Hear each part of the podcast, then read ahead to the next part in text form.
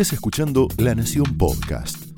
A continuación, Alfredo Leuco analiza los sucesos del día en Palabra de Leuco. Si Cristina acusaron a Rodríguez Larreta de haber cometido un delito de desobediencia civil, es porque mantiene abiertas las aulas mientras se espera el fallo definitivo de la Corte Suprema. La verdad que la jefa del Estado, la jefa del jefe del Estado, lo hizo a través de Graciana Peñafort, que es su asesora legal allí en el Senado. La reta no, no, acató el fallo del juez Esteban Furnari por recomendación de sus abogados, pero eligió además esa suerte de resistencia política porque se sintió respaldado por la opinión pública, que registran todas las encuestas, por el resto de la dirigencia opositora que lo felicitó y por los cacerolazos muy masivos de anoche. Por eso decidió plantarse y Cristina, Axel, Máximo y Alberto, que es el Estado Mayor hoy, le han declarado la guerra abierta a Horacio Rodríguez Larreta. Hace mucho tiempo que la comandante en jefa inició las hostilidades, pero en los últimos días este Estado Mayor cristinista ha resuelto acelerar y profundizar los ataques al jefe de gobierno de la ciudad. Mire, no hay declaración, no hay una acción de un funcionario de este cuarto gobierno kirchnerista que se prive de agredir a la reta o a los principales dirigentes de Juntos por el Cambio. En general lo acusan de ser un insensible frente al tsunami, al tsunami del virus, de haber convertido a la ciudad en el epicentro de la pandemia. Fue uno de los discursos de Axel Kicillof. La probabilidad de contagiarte Hoy en la ciudad de Buenos Aires la probabilidad de contagiarte es el doble, aproximadamente, que en la ciudad. Pero no festejo esto, porque va a pasar como la ola anterior, como una mancha de aceite. El virus comienza en la ciudad de Buenos Aires, en este caso incluso con cepas han mostrado un informe donde la incidencia de las nuevas cepas es mayor, obviamente en la ciudad de Buenos Aires. El epicentro es la ciudad de Buenos Aires epicentro de la ciudad de Buenos Aires. Lo dicen todo el tiempo y a toda hora. El objetivo final es instalar algo horroroso, así lo califico yo, algo horroroso. Instalar que la reta es y será el responsable de todos los muertos. Es brutal decirlo así, pero así se mueven los talibanes de Cristina. Mirando las encuestas y el fracaso del gobierno en todos los planos, el kirchnerismo ya tomó esta decisión absolutamente irresponsable acuérdese, va a poner al sistema institucional al borde del precipicio. Pero ya sabemos que no les interesa la república ni la división de poderes. Las consultoras más independientes muestran que Rodríguez Larreta en primer término y Patricia Burri después están al tope de la tabla de posiciones en la imagen positiva. Y que los principales referentes del oficialismo nacional superan el 60% de imagen negativa. ¿eh? Todos, Cristina, Kisilov, Alberto, esto es una luz de alerta amarilla en el tablero de Cristina sin ninguna duda y seguramente le hace correr un frío por la espalda porque indica que podrían perder las elecciones de medio tiempo y tal vez por una gran diferencia. No sé, veremos, todavía falta mucho. Seguramente va a depender de la velocidad y de la masividad del proceso vacunatorio y del estado de la economía a la hora de ir a las urnas. Por ahora, los Fernández no tienen nada bueno para exhibir. Y por eso no tienen más remedio que disparar munición gruesa a sus enemigos. Hay números, los más gruesos, que confirman los resultados catastróficos en todos los planos. Desde que asumió Alberto estoy hablando. Muertos, 60.000. Inflación anual, 50% pobreza 45%. Y se podrían agregar los horrores de la desocupación y el cierre de empresas o la cantidad de asaltos, crímenes, violaciones que aportan al crecimiento galopante de la inseguridad. No tienen nada que defender para defender este gobierno. Asumen que no hay mejor defensa que un buen ataque y van a fondo contra toda la oposición en general y contra la reta en particular. Esta semana corrigieron la puntería. Al principio habían puesto en la mira a Mauricio Macri, pero se convencieron que el expresidente no va a ser candidato a nada y que solamente va a ayudar en donde se lo pidan. Máximo, para meter cizaña, dijo que Horacio, a Horacio lo conduce Macri y ese es el gran problema. Hoy están tratando de instalar que la reta es un Macri de buenos modales, o peor aún, los más fanáticos dicen que es un Bolsonaro disfrazado o que disimula. No me cree hoy.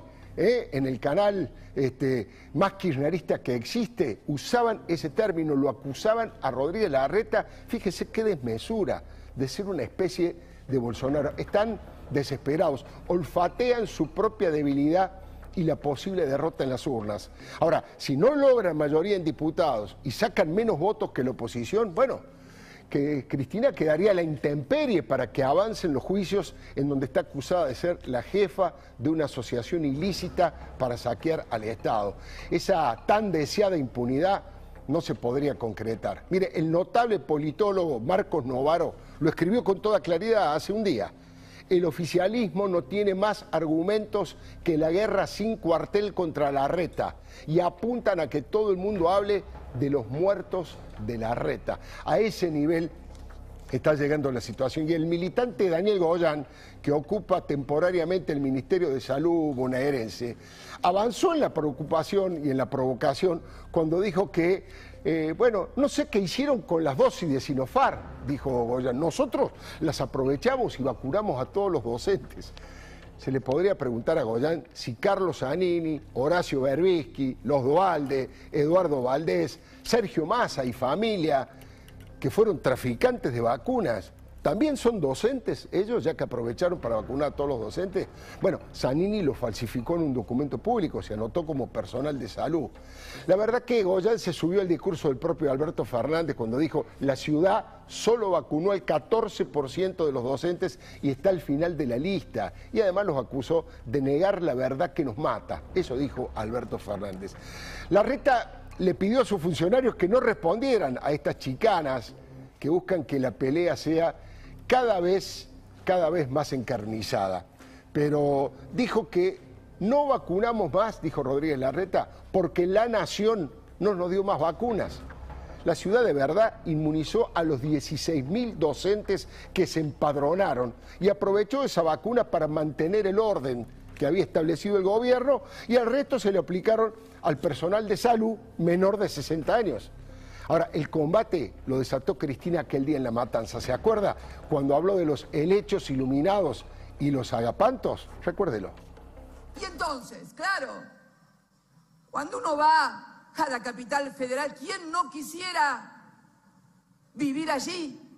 Donde hasta los helechos tienen luz y agua.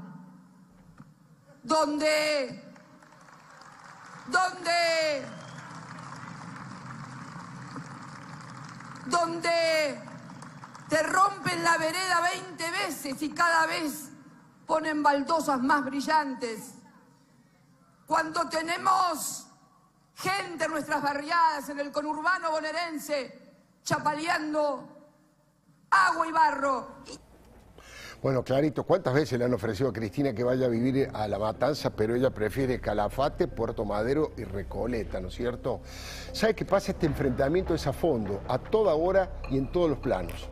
Repasemos rápidamente la quita de fondos coparticipables, los docentes K haciendo paros a repetición los piqueteros cortando las calles y el metrobús, el reclamo de terrenos cedidos por Macri como parte de una deuda con la ciudad y menos dinero para la policía metropolitana, entre otros misiles, entre los más notables. De hecho, no fue nada casual el tuit despreciable de un despreciable Roberto Baradel comparando a todos estos dirigentes con un dictador como Videla. Ahí lo vemos. Burrich siempre del lado de la muerte, escucharte a vos, a Macri, a Larreta y a Mario Vidal hablar de educación pública es como escuchar a Videla de hablar de los derechos humanos. Ya criticamos bastante y con bastante dureza esto que dijo este Baradel, simplemente una línea, ha humillado, ¿eh? ha maltratado, le ha faltado el respeto a las víctimas, a los familiares de las víctimas y a la lucha genuina de los derechos humanos de aquellos que defendieron la democracia, que defendieron la posibilidad de castigar a los culpables de ese terrorismo de Estado. El vacío de contenido, comparar un dictador, un hombre que ha sido condenado por crímenes de lesa humanidad, con dirigentes políticos, que le guste o no le guste, los elige la gente, no lo ha ofendido a Burrich, a Macri o a Vidal, etcétera, etcétera. Ha ofendido, insisto, a los que han sido víctimas de ese terrorismo de Estado que Vidal encabezó y por el cual fue condenado en forma histórica por el juicio de las juntas que este, inauguró el doctor Raúl Alfonsín. Además van a fondo con el tema en Macri, ¿no? La causa del correo contra Patricia Burri, critican a María Eugenia Vidal por el desastre sanitario que dejó en la provincia, al doctor Rubinstein, con el que estamos hablando, por los remedios vencidos. Alberto Fernández dice todo eso. El ex responsable de la salud durante el gobierno de Macri. También avanzaron con esta denuncia que yo les comentaba sobre la renegociación de la compra de anticonceptivos y le reclamaron estos 18 millones de pesos y que vaya a la justicia. Dicen que ha cometido delitos contra el Estado. Ya aclaró el doctor Rubinstein recién, charlando aquí en la Nación Más con nosotros, que eso es una cláusula de toda la ley que involucra cualquier compra que se realice del Estado. Estado. Lo que pasa es que los muchachos no tienen límites, no tienen otros recursos. Si lo hago sencillo, si no pueden mostrar los éxitos que no tienen, necesitan inventar los fracasos de la oposición que no existen, más allá de que ha tenido fracasos, pero algunos no han existido y lo usan lo mismo. Al pelado hay que pisarlo, discúlpeme, al pelado hay que pisarlo, pero yo le garantizo que esto fue lo que le ordenó Máximo Kirchner, el príncipe heredero, a Sergio Massa, que dicho sea de paso, es un amigo histórico del jefe de gobierno de la ciudad. Lo quieren asfixiar financieramente a la reta para quebrarlo políticamente. Demoler a Rodríguez Larreta es por ahora el único plan que unifica al gobierno nacional. Por eso, con un decretazo, intervinieron de prepo y de facto la educación, la seguridad, invadieron la autonomía de la ciudad, por eso apelaron a un recurso a todas luces inconstitucional. Por eso Aníbal Fernández reclama la intervención de la justicia porteña. Y como decíamos recién con Johnny, Eduardo Barcesat directamente exige la intervención federal de todo el gobierno de la ciudad. Eso es de una extrema gravedad institucional.